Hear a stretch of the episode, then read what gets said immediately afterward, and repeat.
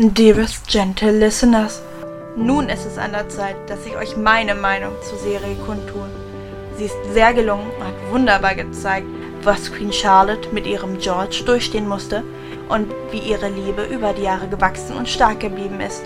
Es gab gute Überraschungen, wie die junge Violet Bridgerton und die grandiose Lady Danbury. Meine größte Überraschung waren jedoch Reynolds und Brimsley, welche bis heute mein Herz erwärmen. Yours truly, Lady Whistledown.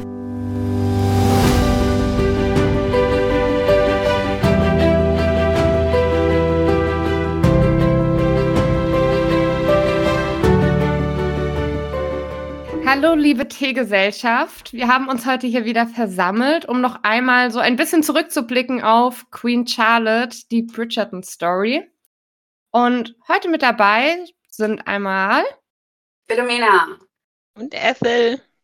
Und natürlich auch wieder ich, Olivia. Und ähm, bevor wir jetzt aber nochmal so ein bisschen über die Serie im Allgemeinen sprechen, habe ich euch beiden ja schon angekündigt, dass ich noch einen Nachtrag zur letzten Folge habe. Mhm.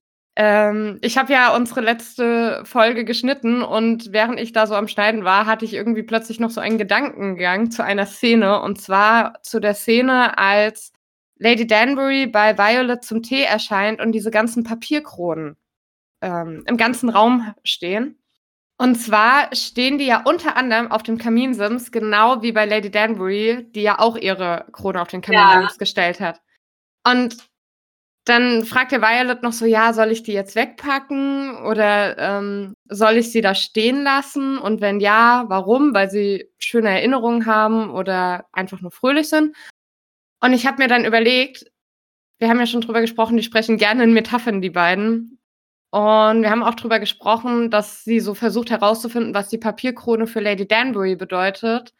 Aber ich glaube, sie versucht auch herauszufinden, warum Lady Danbury jetzt diese Krone so offensichtlich da ausstellt. Weil ich meine, zum Beispiel ihre ganze Familie kennt diese Krone. Das heißt, jeder, der bei Lady Danbury zu Besuch ist von ihrer Familie, würde sofort diese Krone erkennen. Und ich glaube, das ist auch so ein bisschen so diese versteckte Frage, ja, willst du damit jetzt irgendwas öffentlich machen? Willst du da irgendein Licht auf meine Familie werfen vielleicht? Also ich glaube, Violet versucht den Hintergrund herauszufinden, warum Lady Danbury jetzt diese Papierkrone da ausgepackt hat und so offen hinstellt. Und Lady Danbury sagt halt ja dann, ähm, ja, sie bringen einfach Freude. Also, dass sie gar nicht sagt, hey, ich will da jetzt äh, irgendwie in Erinnerungen schwelgen oder ich will damit jetzt äh, irgendwas Besonderes machen, sondern es ist einfach, um mich an diese gute Zeit zurückzuerinnern, um mir selbst noch mal ein bisschen Freude zu bringen. Und ich finde, sie hat sie auch nicht so offensichtlich hingemacht jetzt wie Lady Violet, sondern sie hat sie ja schon so, dass man auf den dritten Blick, sagen wir mal, erst sie entdeckt. Ja, ja, genau. Ich finde das gut, der Gedanke. Dass sie quasi sich dran freuen kann, das sieht aber nicht jeder andere gleich. Das absolut ins Gesicht ähm, reinbekommt. Vor, vor Augen geführt bekommt, so. Ja, aber wie gesagt, dieser Gedanke kam mir noch und den wollte ich so nachträglich nochmal mit euch teilen. Aber ich glaube auch nicht, dass sie wollte, dass Violet die sieht. Könnte man jetzt auch denken, dass sie sie aufgestellt hat, damit sie gesehen wird, aber ich glaube nicht. Nee, das glaube ich auch nicht. Also, da, das hat ja auch ähm, Philomena gerade angedeutet. Ich musste kurz über deinen Namen nachdenken. Ach, Schwägerin. Ja, Entschuldigung. Es ist noch früh am Morgen für mich. Philomena Duchess of Queenshire. Ja, sehr gut. Du hast das Partridge vergessen, aber egal. ähm, Genau, aber wie Philomena gerade schon angedeutet hat, es ist ja auch nicht wirklich offensichtlich aufgestellt, sondern so versteckt hinter der Uhr. Also man muss da ja wirklich genau hinsehen. Ja.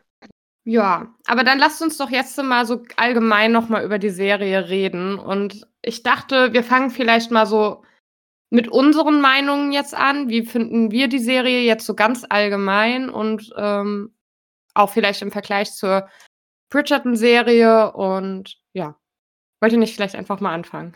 Ich hätte jetzt auch gesagt, wir fangen mal allgemein an und würde dann gerne nochmal auf die einzelnen. Ich habe jetzt mal die fünf Charaktere rausgesucht, über die ich gerne nochmal sprechen würde.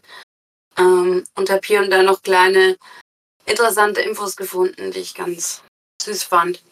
Habt ihr euch schon eine abschließende Meinung gebildet? Ich bin immer noch nicht ganz. Fertig.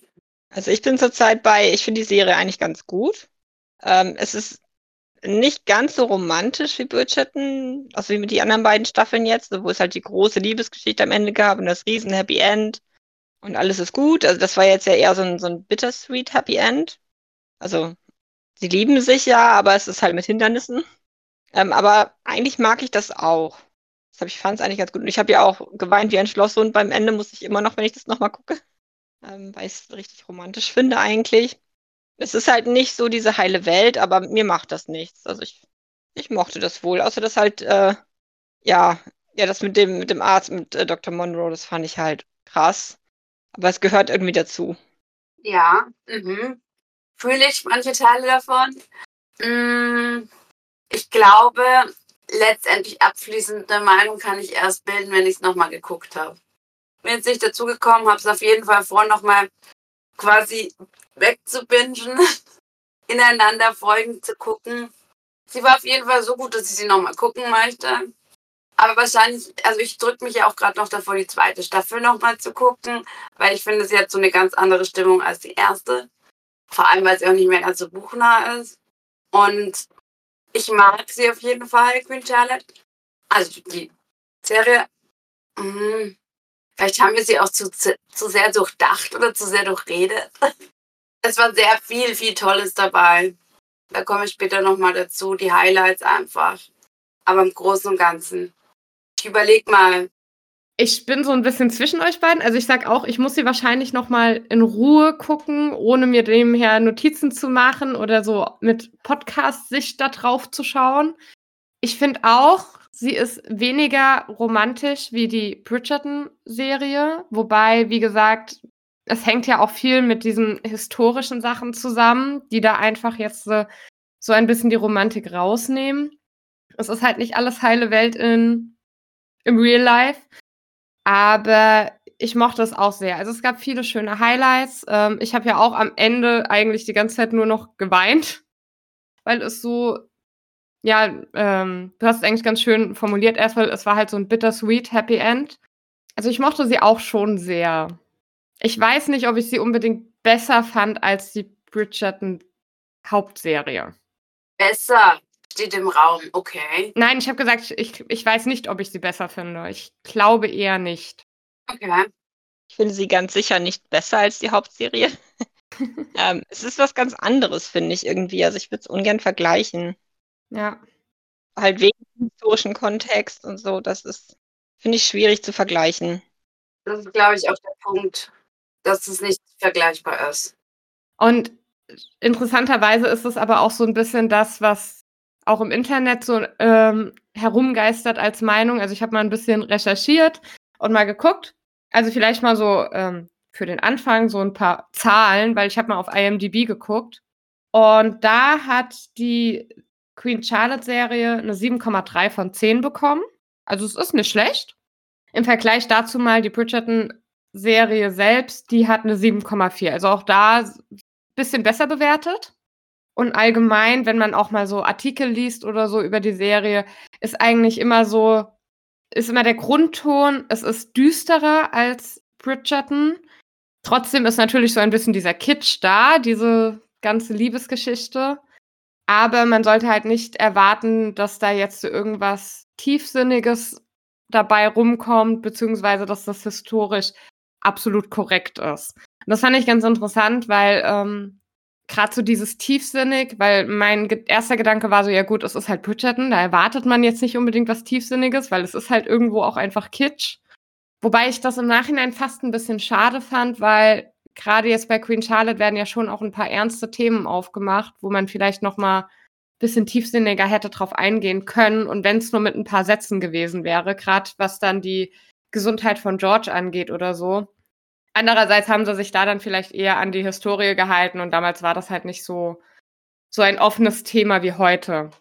Und ich finde es jetzt gar nicht so, ich sage mal, flach. Also ich finde, da sind schon, also man kann tiefsinnige Gedanken dazu entwickeln, aber man muss halt nicht. Das finde ich eigentlich ganz angenehm. Ja. Man kann jetzt ja die Serie als Anlass nehmen, über diese Missstände deiner Gesund im Gesundheitssystem damals nachzudenken und da mal herauszuziehen, ja, wie gehen wir denn heute damit um? Mhm. das kann man machen, aber man muss es halt nicht. Das, Ja. Eigentlich finde ich das ganz angenehm. Man kann die Metaphern verstehen, muss man aber auch nicht. Also das ist schon auch einmal mitdenken in der Story, was gemeint ist. Ja, ja, das auf jeden Fall.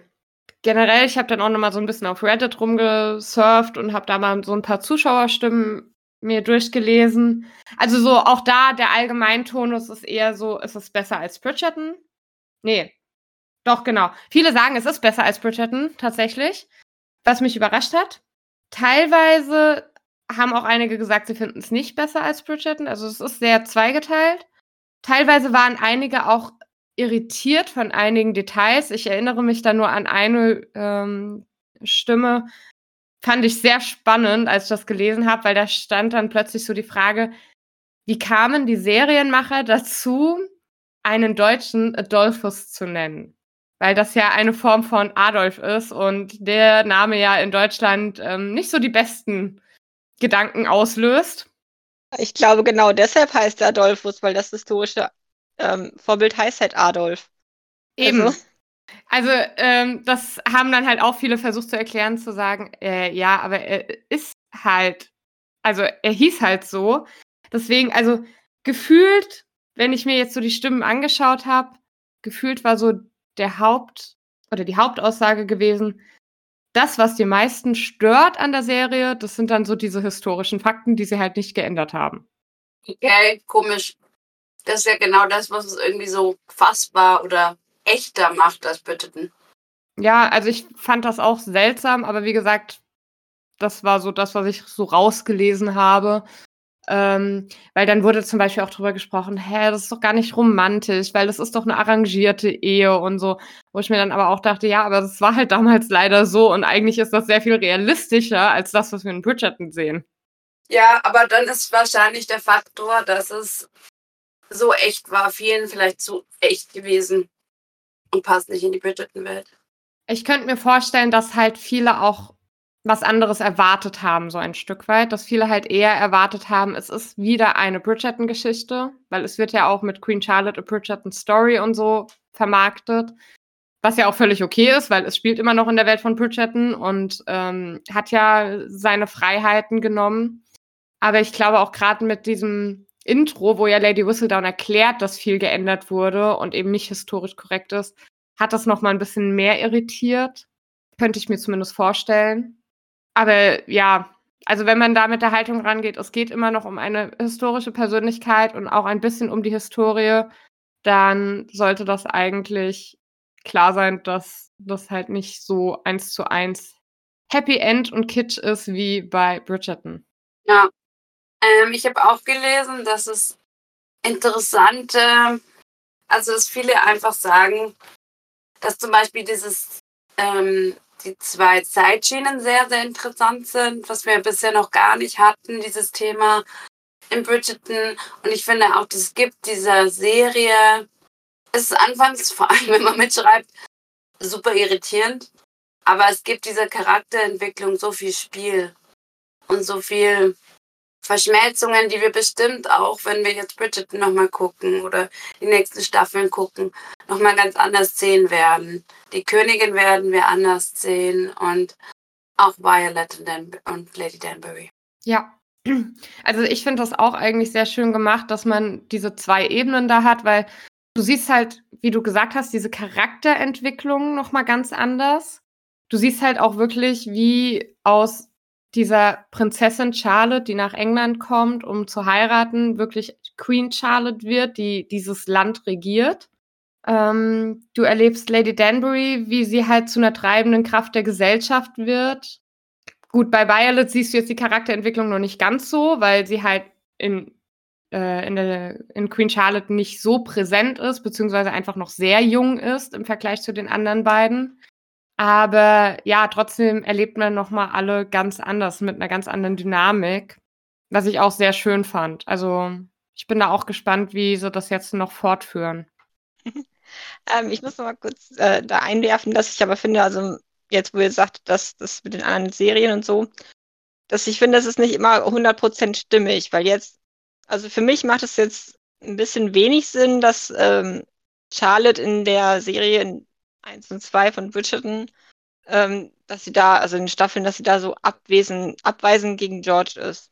Das macht für mich ein bisschen wenig Sinn, weil sie ja wirklich so kalt ist und in einer Szene muss sie auch daran erinnert werden, ähm, dass da ja, dass man sich liebt und so in der Ehe und ja, ich, mir fehlt da irgendwie noch so ein Zwischenstück. Auch in der Serie werden ja auch Anspielungen gemacht, die jetzt nicht erklärt wurden. Zum Beispiel, dass ähm, warum die Töchter bei ihr geblieben sind. Da war ja irgendein besonderes Ereignis, bei dem er irgendwie hätte sterben können. Und ich weiß jetzt nicht, wenn das jetzt äh, angespielt hat, schon auf, auf das mit Dr. Monroe, ähm, reicht mir irgendwie nicht. Also ich, die Töchter sind ja viel, viel später geboren worden. Irgendwie hat sich das bei mich noch nicht so ganz geschlossen, der Kreis. Es wurde angedeutet, dass er mal hätte sterben können. Ja, Brimsley.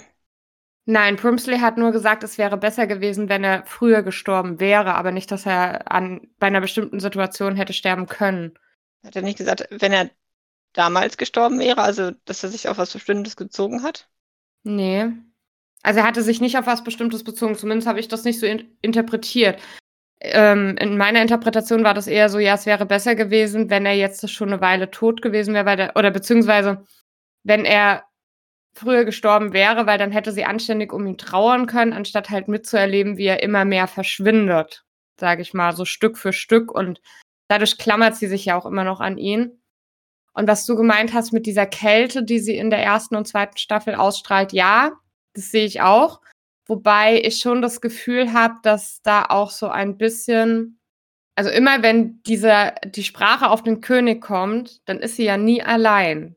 Und mein Gedanke war jetzt so ein bisschen gewesen, vielleicht hat sie auch einfach Angst, dass dann doch jemand erfährt, wer er ist, beziehungsweise wie er ist, also dass er eben diese Krankheit wirklich hat und eingeschränkt ist. Auch wenn das vielleicht allgemein bekannt ist, aber es zu sehen ist halt nochmal was anderes. Weil die ist ja auch wirklich, als dann in der zweiten Staffel sehen es ja einige Charaktere, da kommt er ja in den Raum rein, während sie ähm, nicht allein ist.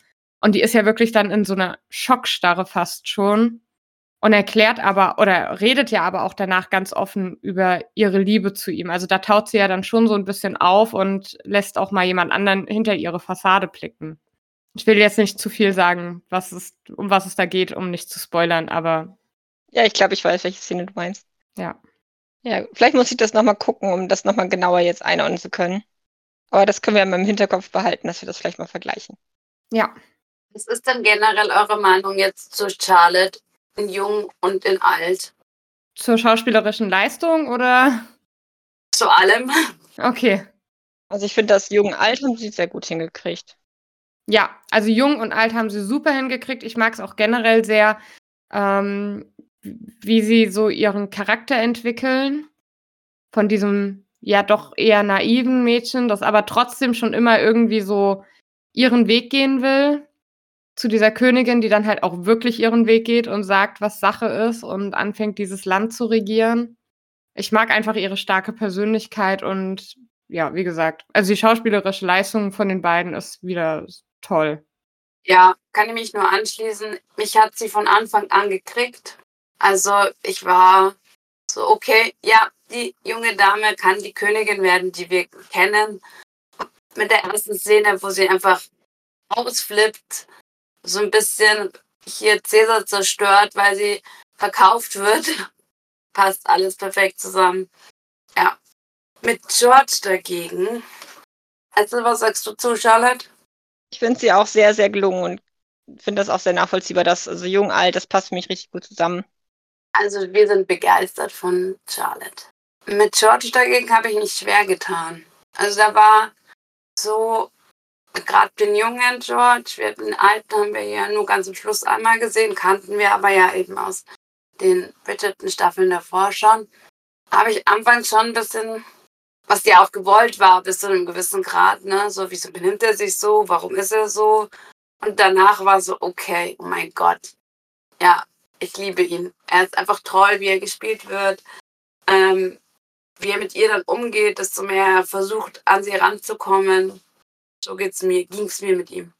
Ich glaube, das ist aber auch gut gemacht von der Serie, weil wir fühlen uns dann, glaube ich, auch so ein bisschen wie Charlotte sich halt gefühlt hat. Weil ja. es ist so, in der ersten Folge, wenn wir ihn zum ersten Mal an dieser Gartenmauer sehen, sie dreht sich um und er steht plötzlich da vor ihr. Das ist so dieses, oh wow. Also das habe ich tatsächlich auch gelesen äh, von einem äh, Zuschauer, dass also die hat, die Person hatte irgendwie keinen Trailer oder so gesehen, nur die Plakate und kannte daher diese Szene, die wir ja schon in den Trailern besprochen hatten, überhaupt nicht. Und als dann die Szene in der Serie kam, war die so richtig so, oh wow. Also war dann richtig überrascht davon. Und wie gesagt, ich glaube, das ist halt so dieser Effekt, den, den die Serie auf uns haben sollte in dem Moment. Dass wir auch so sind, oh wow, das ist George und wie cool und wie toll der ist. Und dann er, zieht er sich ja so vor allen zurück. Also auch aus der Serie so ein bisschen raus. Aber da sind wir ja dann wieder so ein bisschen in Charlottes Position, weil sie ist ja dann auch von ihm getrennt, sie weiß nicht, was da los ist. Und erst im Nachhinein erfahren wir dann, was da eigentlich passiert ist. Also auch erst in dem Moment, wo sie so ein bisschen erfährt, was da los ist, bekommen wir als Zuschauer es auch mit. Also ich glaube, das ist ein super Storytelling, was da eigentlich dahinter steckt und dass wir quasi mit Charlotte lernen, was ist seine Geschichte, was passiert da mit ihm und auch mit ihr zusammen lernen, ihn zu mögen und zu lieben als Charakter. Absolut. Das haben sie toll geschrieben und er hat es wunderbar umgesetzt. Weil wenn er von Anfang an sympathischer Charakter gewesen wäre, hätte man das nicht so gut hinbekommen. Ja. Er war jetzt nicht so, wo ich gesagt habe, äh, ätzend, will ich nicht wiedersehen am Bildschirm, aber es war so befremdlich. Aber interessant. ja, weil man hat sich halt auch so gefragt, okay, was ist mit dem los? Weil warum ist der so? Und dann natürlich die Szene im ähm, Observatorium, wo er ihr die Liebe gesteht. Also das ist, hatte dann natürlich ein, ein richtig, das war so ein richtig guter Schlusssatz quasi zu diesem Hin und Her. Ja. Ja, definitiv. In dem Moment haben wir ihm das auch alle geglaubt einfach. Wir wollten es auch glauben. Natürlich. Wir wollen immer glauben, dass sich zwei Leute lieben. Es gibt übrigens die Fantheorie, die sagt, dass Queen Charlotte immer Kleidung im Victoria viktorianischen Stil trägt, falls das Gedächtnis von George wieder zurückkommt, also die ältere Queen Charlotte, ähm, damit er es wie sofort erkennt. Das finde ich ist aber eine tolle Theorie, weil das habe ich mich auch schon gefragt. Weil bei anderen, also bei Lady Danbury, bei Violet und so sehen wir ja ganz deutlich, die Mode hat sich geändert in der Zeit. Wir haben eben nicht mehr diese ausladenden Kleider, sondern eher diese ähm, gerade geschnittenen Kleider. Und ich habe mich dann immer so gefragt, okay, warum trägt die aber das noch immer so ausladend? Also nur weil sie die Königin ist, finde ich ein bisschen seltsam. Weil wenn man dann auch ihre Kinder sieht, die tragen ja auch alle die moderne Mode. Aber dieser Gedanke dahinter, hey, es könnte jederzeit sein, dass George vielleicht vorbeikommt und ne, sich an sie so ein bisschen erinnert, dass er sie dann erkennt, das finde ich total schön. Weil das ist ja auch so ein bisschen das, ähm, wir haben am Anfang gar keine Spoilerwarnung ausgesprochen, aber ich gehe mal von aus, es sollte jetzt klar sein, dass wir spoilern ohne Ende. Es ist eine Nachbesprechung. Also. Ja. Ähm, weil ganz am Ende von der Serie, wenn sie dann da gemeinsam unterm Bett liegen, haben wir auch schon drüber gesprochen, da wechselt es ja zwischen seinem alten Selbst und dem Jungen. Und dann passt das halt auch wieder, wenn er halt so in seinen klaren Momenten eher wieder so der jüngere George ist, dann passt das halt, wenn sie dann halt immer in ihrer älteren Kleidung, sage ich mal, zu sehen ist. Ich war auch gleich so, ja, mh, nehmen wir. Schöne Fantheorie. Ja, da haben wir jetzt noch Lady Danbury, Große Liebe. Ja. Also, ähm, wir haben ja schon drüber gesprochen, dass äh, die junge und alte Charlotte super zueinander passen. Ich finde, bei Lady Danbury haben sie es nochmal getoppt. Ja. Ganz ehrlich. Also, ja. die ganze, allein diese ganze Mimik, die die junge Lady Danbury hat, passt so gut zu der alten Lady Danbury und wie sie sich hält und bewegt und also großartiges Casting. Ähm, ja, mehr kann ich dazu nicht sagen. Ich schließe mich an, absolut, ja. Ja, also ich kann mich auch nur anschließen und bei ihr war es ähnlich wie bei Charlotte einfach auf den ersten Blick gekauft und geliebt. Sofort gefühlt und ja, was will man mehr? Also ich würde auch eine Serie über Lady Danbury gucken. Auf jeden Fall.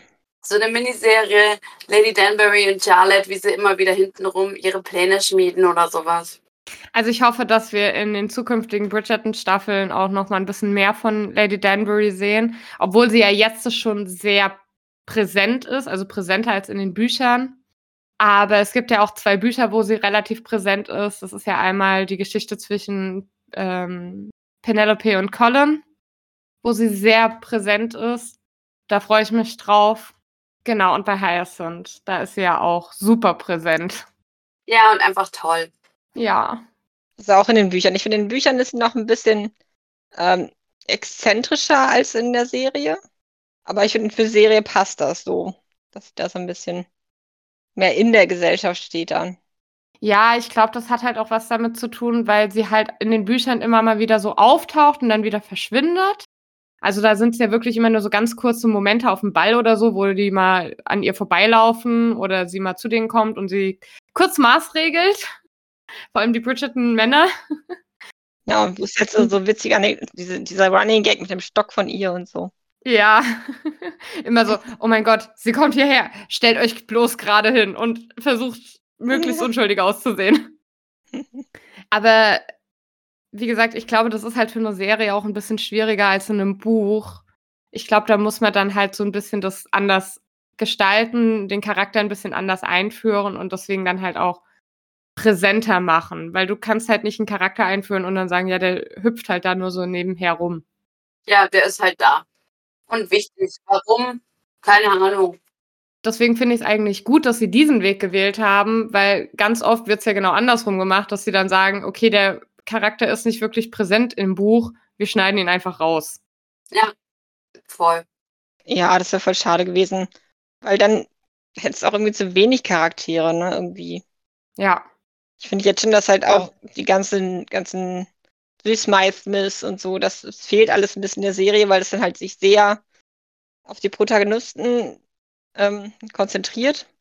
Hier bei, bei Schale fand ich es jetzt richtig gut, dass halt auch die Brimsleys dann noch, also Brimsley und Reynolds, dass das noch so eine Rolle gespielt hat. Dass man halt so ein bisschen vielschichtiger auch in, in verschiedene Ebenen, also auch dann bei den Bediensteten geguckt hat. Das war ja bei der Serie noch nicht so richtig. Ja, gut, aber das ist ja auch in den Büchern nicht so wirklich, dass du da viel. Ja, genau, in den Büchern fehlt mir das auch ein bisschen. Also, da siehst du ja nicht so viel von. Also, es ist nicht diese Upstairs-Downstairs-Story, wie man es zum Beispiel von Downton Abbey oder so kennt, wo halt wirklich beide Seiten der Gesellschaft gezeigt wird, sondern in den Büchern ist ja wirklich, es dreht sich ja alles um die Bridgerton-Familie. Das einzige Buch, wo du da ja ein bisschen halt den Hintergrund von dieser Gesellschaft siehst, beziehungsweise wie es den Dienern da geht, ist ja dann der dritte Band mit Benedikt und Sophie. Genau, aber halt, weil die Hauptcharakter, äh, die, also Sophie ja quasi aus in der Unterschicht quasi sich befindet. Ja. Zu dem Zeitpunkt. Wollen nicht spoilern. Nein. Teaser nennt man das, glaube ich. Tease, tease, tease. ja, genau. Also Lady Danbury, sie ist, und das habe ich mir gerade vorhin noch gedacht, wenn sie sich mit Violet, sie muss sich jetzt irgendwann mit ihr noch anfreunden in der Jugend, weil wahrscheinlich sieht sie alle Kinder aufwachsen. Und dann ist es überhaupt kein Wunder, wie sie in den Büchern mit den Kindern spricht. Wisst ihr, was ich meine? Du meinst in der, in der Serie quasi? Ja. Also sie müsste die Bridgerton-Kinder ja alle seit Kindesbeinen ankennen. Du meinst Lady Danbury? Oh, sorry, ich war gerade irgendwie. Ja, Lady ja. Danbury. Ja, ja. Also ich habe mich lang gefragt, warum ist sie so ähm, so, naja, schamlos in Anführungszeichen das jetzt so allen, aber wieso ist sie so close zu den, Danbury, äh, zu den Bridgertons? Ja, aber es ist halt eine, also dieser Ton, der ist ja recht eng. Ja, gut, wobei, ja, also Violet kennt ja Lady Danbury jetzt wirklich auch schon lange, wie wir jetzt wissen durch Queen Charlotte. Ja. Ja, ja gut. Ja, die sind, die sind ja auch Nachbarn in der Serie. Ja. Obwohl, nee, die sind mit den Ledgers Nachbarn, nicht mit den, mit, nicht mit den Bridgertons. Sorry, ich gerade gerade vertauscht. genau, Lady Bridgerton hatten wir jetzt heute schon öfter mal angesprochen. Wir haben sie, glaube ich, in der Bridgerton-Serie und im Buch bisher auch sehr geliebt. Und sie jetzt als Jung zu, zu erleben, ich habe mich sehr drauf gefreut. Ja. Ja, ich fand das auch ganz schön. Und natürlich sie mit ihrem Vater zu erleben, fand ich wunderschön. Ihre Mutter ganz interessant, aber keine Ahnung, die haben ja fünf Szenen gesehen, oder? Ja, und, und ähm, Olivia und ich hatten da ja auch so unsere äh, Bedenken ob der Mutter und ihrem Verhalten. Ja. Ich sag's mal so, bei ihr fehlt mir halt noch so am meisten dieser Blick, okay, wie wird sie jetzt zu der Lady Bridgerton, die wir kennen? Andererseits, wie gesagt, kann man das halt auch nachvollziehen, weil sie halt sehr viel jünger ist in, bei Queen Charlotte als die anderen beiden Charaktere. Und sie hat ja wirklich noch ihr ganzes Leben vor sich. Sie hat noch ihre große Liebe zu Edmund vor sich. Sie hat noch das Kinderkriegen vor sich und so. Also macht das schon Sinn, dass man da noch nicht so genau sehen kann, okay, warum hat sie sich jetzt so entwickelt, wie sie sich entwickelt hat. Also ich finde dieses, dieses leicht neugierige Forsche, was sie ja in der Serie auch hat, viel, das sieht man hier jetzt schon, ne? dieses, aber es fehlt noch die, dieses Mütterliche, das sieht man, also sie ist ja halt auch noch ein Kind. Ja. Also für mich war es krass, wie jung, also wie krass dieser Altersunterschied sein muss zwischen den beiden. Haben wir ja nachgeguckt, ne? Aber warum nicht? Also zwischen Lady Danbury und ähm, Lady Bridgerton. Ja, aber ich glaube, es ist auch nur in, in der Jugend ein Problem, wenn deine Freunde ein anderes Alter haben als du. Später ist es ja irgendwie egal. Ja. Alle ein Alter. genau. Alle laute Jugendliche, ne? Ja, genau.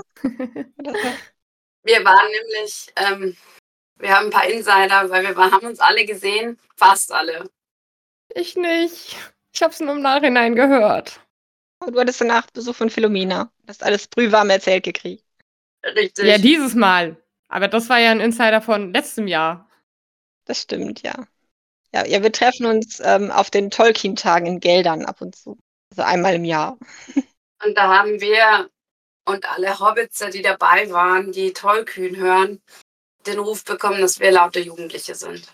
Und es ist sehr lustig, weil wir alle so grob gesagt Mitte 30 im Schnitt sind, oder? Ja, es gibt ältere, es gibt jüngere, also es ist wirklich jedes Alter, glaube ich, vertreten bis. Es war diesmal waren sogar Kinder dabei, also da war auch U10 dabei. Ja. Aber im Schnitt sind wir eigentlich alle keine Jugendlichen mehr. Nee. Es ist auch U60 dabei, also von daher, äh, aber es ist immer sehr, sehr schön. Genau, deswegen laute Jugendliche. Ja, davon hat Lady Bridgerton auch einige. Was ich gerade noch gelesen habe, ist, was sehr gelobt wird, dass in, gerade auch in Hollywood, Thema Altersdiskriminierung ja immer mehr eine Rolle spielt. Ähm, und hier auch nochmal quasi das Thema aufgemacht wurde, dass Lady Violet ja sagt, sie würde gerne ihren Garten auch wieder blühen zu haben und da einfach auch so ein bisschen das Thema Sexualität von älteren Menschen aufgemacht wurde. Also ich habe dazu gelesen, dass man spricht von Ageisten, Ageisten, wahrscheinlich ausgesprochen, wenn es Englisch ist, ne? Also Altersdiskriminierung und da wurde halt in dem Fall auch mal ein anderer Weg gewählt, dass die Frauen Bedürfnisse haben, egal wie alt sie sind und das auch ähm, in ihrem Frauenrunde ansprechen können. Fand ich auch toll. Hatte ich so noch nicht betrachtet. Wir haben ja drüber gesprochen. Ja, wir haben ja eher gemeckert von wegen, dass das Violet wieder will. Ja. Also nicht wegen ihrem Alter, sondern einfach, weil wir sagen, es passt nicht zum Charakter Violet. Genau. Das sollten wir jetzt genau. vielleicht an dieser Stelle, wenn wir jetzt schon das Fass aufmachen, mal ganz deutlich sagen. Es geht nicht darum, dass wir sagen, äh, sie ist doch eigentlich viel zu alt dafür, sondern wir sagen einfach, es passt zu ihrem Charakter nicht so richtig. Aber es finde ich auch ganz spannend, dass wir quasi das Alter bei diesem thematisch total rausgelassen haben. Es war einfach nur so, wie kennen wir diesen Charakter und wie erleben wir ihn, dass die jetzt schon Mutter von acht Kindern ist und dementsprechend das Alter haben muss, war irrelevant in unserer Diskussion darüber. Komplett. Fand ich sehr lustig. Aber ja, bei mir ist es halt auch so, dass ich Alter auch immer irgendwie, das ist für mich immer so ein nebensächlicher Faktor bei sowas. Total. Weil mein Kopf sagt halt immer schon, äh, das kann man halt in jedem Alter. Also Ja. es war jetzt nicht, nicht negativ, sondern eher positiv, dass wir es nicht erwähnt haben. Ja, wir sind einfach schon weiter als Hollywood. Genau. Genau, ja. Ich habe als Punkt noch die Kostüme und die Haare. Ich mein, wir haben ja teilweise auch gesagt, oh mein Gott, dieses Kleid, oh mein Gott, diese Frisur, oh mein, also ich glaube, da waren wir sehr, sehr begeistert. Ich fand es auch schön gemacht. Ja, das haben wir toll gemacht. Kann man gar nichts sagen. Ähm, auch bei dem gleichen wie über die Altersdiskriminierung bei Business Punk habe ich da noch gefunden, dass die Afrohaare, ich habe es ja angedeutet, aber ich bin auch nicht Expertin drin, ähm, sonst nicht so viel Präsenz in Film und Fernsehen finden und vor allem nicht in historischen Adaptionen. Und wir haben in dem Fall alle möglichen Frisuren, die man quasi haben kann, bis auf Braids, glaube ich, geflochtene Haare, die am Haar, also im Haar entlang gehen, haben wir, Also ich habe keine Dreadlocks gesehen. Ich dachte bei den Männern. Auch der Meinung, dass die in der einen Szene, wo wir die ganzen Lords gesehen haben aus dieser zweiten, aus diesem zweiten Hofstaat, dass da auch jemand gewesen wäre mit Dreadlocks. Aber Angaben ohne Gewehr. Okay, also mir ist es nicht aufgefallen. Weil da hatten wir ja drüber gesprochen, dass da teilweise doch eher modern anmutende Frisuren dabei sind. Da haben wir ja noch so ein bisschen diesen Vergleich zu Hamilton gezogen, wo das ja ähm, ein Stilmittel ist, dass sie gesagt haben, okay, alles oberhalb vom Hals ist modern, alles unterhalb vom Hals ist eben historisch korrekt von der Gewandung her. Aber gut, vielleicht waren es auch keine Dreadlocks, sondern andere moderne Frisuren, die wir da gesehen haben. Richtig, aber es war eben etwas, was auch in nicht nur uns, sondern auch anderen aufgefallen ist und positiv aufgefallen ist. Einfach, dass man sich damit beschäftigt hat und die Haare nicht in unter der Perücke, was wir ja auch besprochen haben, dort durchaus in der Zeit üblich war, verborgen hat, sondern sie einfach, also allein an der Krönung, der offene Afro mit, den, mit dem wunderschönen Schmuck war einfach perfekt in Szene gesetzt. Ich finde äh, auch völlig in Ordnung, dass man da diesen Weg gewählt hat, weil wir sagen es einfach nochmal, dieser zweite Hofstadt ist ja auch historisch überhaupt nicht korrekt dass die da jetzt so in die Gesellschaft aufgenommen wurden. Und von daher finde ich es auch nicht schlimm, wenn die dann jetzt in dieser Serie auch wirklich so ihre Kultur durch ihre Frisuren ein bisschen zeigen können. Ja. Ja, ich finde auch, es, es ist halt keine historisch korrekte Serie, das muss man immer bedenken. Ähm, ich fand jetzt, es waren schon sehr viele historische Motive dabei. Ich hätte es, glaube ich, ich hätte weniger erwartet, ehrlich gesagt. Ja. Ich finde es jetzt nicht schlecht, aber ähm, also dass jetzt so viel historisch war. Also, ich habe mir vorhin gehört, dass da gab es auch Kritik zu, dass zu viel historisch war. Ähm, ja, nee, ich glaube, es war, es war nicht Kritik, dass es historisch war, sondern es war eher dann so diese Irritation, weil das halt die Sachen waren, die es so krass von Bridgerton unterscheiden. Ach so, ja, okay. Ja, genau, man hätte es halt auch weniger historisch korrekt gestalten können, das stimmt. Aber ich finde die modernen Elemente darin, also wie die Frisuren und ja, also ich hadere noch so ein bisschen mit dem, wie sie es gemacht haben, mit dieser zweiten Gesellschaft und so. Ich glaube, also mir hätte es wirklich besser gefallen, wenn es einfach egal gewesen wäre. Aber ich verstehe auch diesen Weg und irgendwie ist der ja auch ganz nett, nett gestaltet. Ja, da haben wir ja auch schon mal drüber gesprochen, genau, dass wir eigentlich uns gewünscht hätten, dass es gar nicht wirklich zur Sprache kommt, sondern einfach hingenommen wird. Aber ja, auch da habe ich jetzt so ein bisschen gelesen, es geht halt darum, um nochmal so diese ganzen Gesellschaftskritiken, die ja heute leider immer noch teilweise aktuell sind, auch trotzdem irgendwie zur Sprache zu bringen. Dadurch, dass sie das jetzt nochmal auflösen, warum das jetzt so ist. Auch da sind wir einfach wahrscheinlich weiter als Hollywood. Wahrscheinlich. Aber ich finde halt auch trotzdem, dafür hätte es noch ein bisschen mehr erklärt werden können. Also weil das mit den, dass sie jetzt aus den Kolonien quasi die Artigen sind, das musste man sich ja quasi selber erschließen. Also da hätte ich in so einem Gespräch vielleicht, also vielleicht als sie diesen, äh, wie, haben, wie haben sie das immer noch mal genannt, Dies, dieses Experiment? Ja.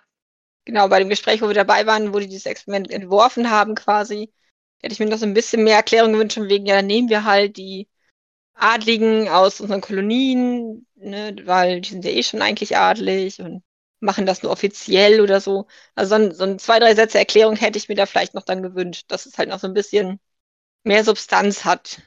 Wenn man jetzt halt nicht aufmerksam dabei ist und nicht ähm, ne, sich seine Gedanken macht, dann könnte man auch denken, ja, die haben jetzt einfach random irgendwelche Leute genommen.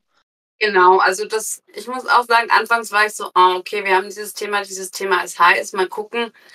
Ähm, letztendlich finde ich es eigentlich schön, wie sie es gemacht haben, aber genau das, was Essel gesagt hat, ein, zwei Sätze mehr Erklärung wäre cool, weil, aber andererseits haben sie es nicht erklärt, weil ähm, Charlotte es ja auch nicht verstanden hat. Sie hat ja eigentlich bis zum Schluss gebraucht, um zu kapieren, um was es geht. Ja, obwohl in der Szene ja Charlotte gar nicht anwesend war. Ja, wir waren ja oft auf dem Wissensstand von Charlotte. Ja, aber dann, ja, dann braucht das Gespräch halt mit, mit Augusta auch irgendwo nicht, ne? Also das, das war ja, das, dass wir das wissen, war Charlotte nicht. Also das war ja schon gegeben. Und dann hätten wir es auch ordentlich erklärt haben können. Irgendwann zumindest. Was ich jetzt noch auf meinem Zettel habe, ist, ähm, was wir als moderne Elemente in historischem Gewand wieder hatten, war die Musik. Und ich habe noch mal kurz gegoogelt, was wir jetzt hatten als Lieder. Ähm, wir hatten Halo von Beyoncé, ähm, Tanz nach ihrer Hochzeit und die Entlassung der Gäste in der ersten, im, im ersten Staffel, soll ich mal, in der ersten Folge. Dann hatten wir If I Ain't Got You von Alicia Keys, was ja auch der Titelsong mehr oder weniger ist. Den hatte sie bei den Danbury Ball, haben George und Charlotte darauf getanzt in der dritten Folge. Und If I Ain't Got You hat Alicia Keys auch mit dem klassischen ähm, Quartett, das es eingespielt hat, nochmal drauf gesungen auf Spotify zu finden. Dann haben wir Déjà-vu von Beyoncé. Das wird gespielt ähm, bei der Montage der Hochzeit, die aus Georges Sicht nochmal einmal gezeigt wird. In der Folge zu Wohle des Königs, der vierten Folge. Ganz schön viel Beyoncé nochmal. Und zwar Run the World. Ähm, Charlotte sucht George und legt sich mit Dr. Monroe an in den blühenden Gärten. Und dann jetzt noch zwei aus der letzten Folge. Nobody Gets Me von SZA. Auf das tanzen George und Charlotte beim Ball, den sie veranstalten. Und das letzte, nicht weinen. Ich gebe mir Mühe. I Will Always Love You von Whitney Houston, wo Reynolds und Brimsley abseits tanzen auf dem Ball und niemand sie sehen kann.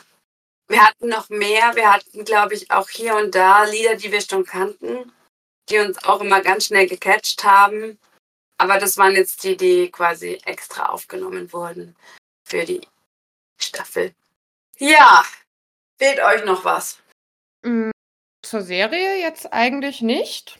Höchstens, dass wir jetzt äh, vielleicht über eine Bewertung sprechen können. Wir haben ja auch ähm, schon mal drüber gesprochen, dass wir jetzt generell die Serie im Gesamten bewerten wollen. Und zwar vergeben wir Diademe.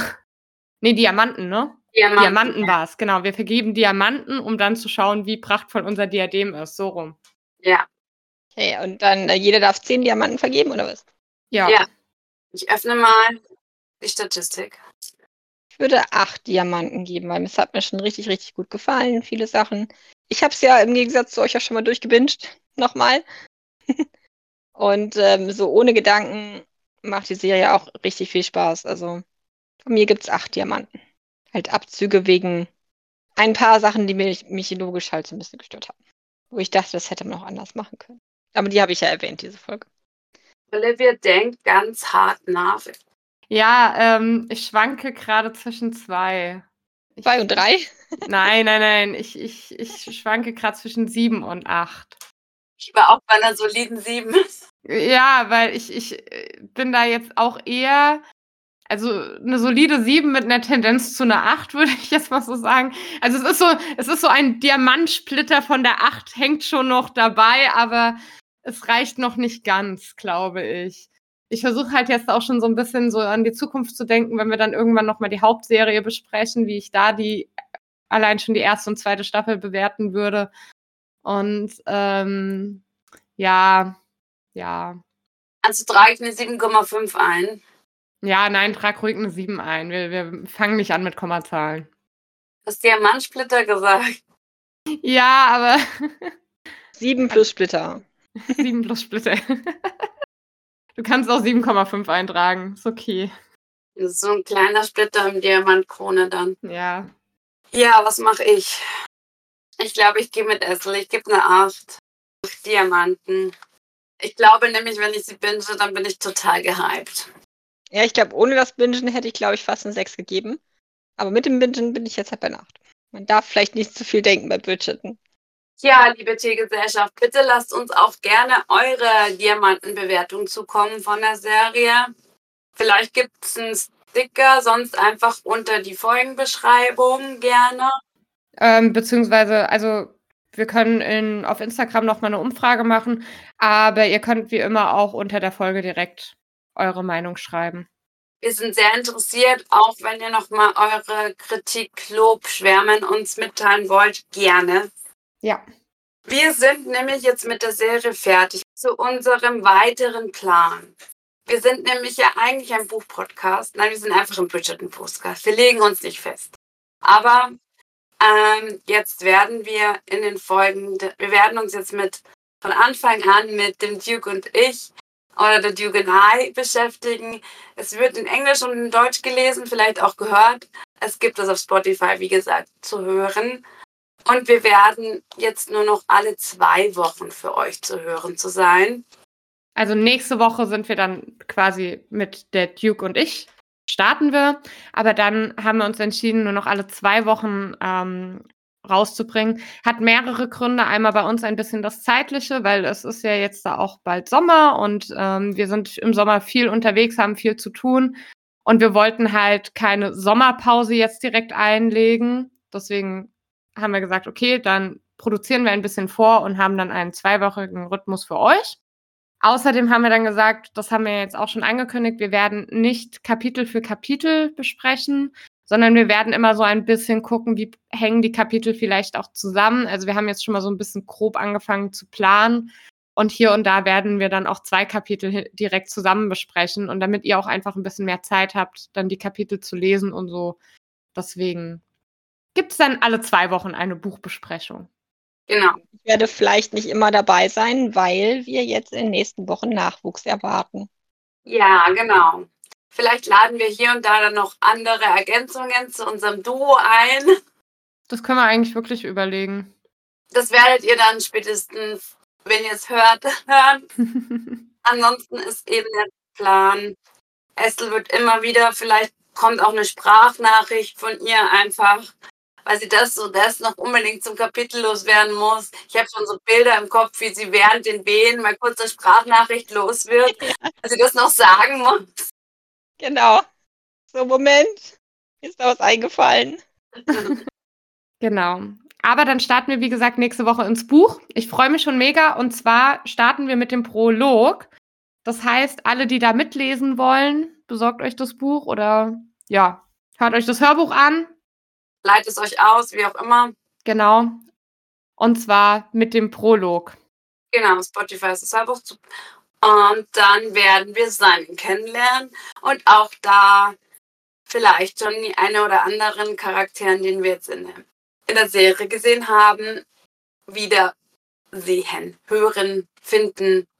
In unseren Gedanken sehe ich sie auf jeden Fall. Also ich sehe sie, wenn ich das lese. Ja, ich auch. Ich freue mich.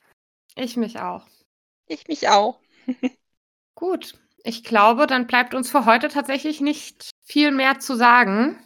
Wir danken euch fürs Zuhören. Yours truly. Olivia. Ethel. Und Philomena.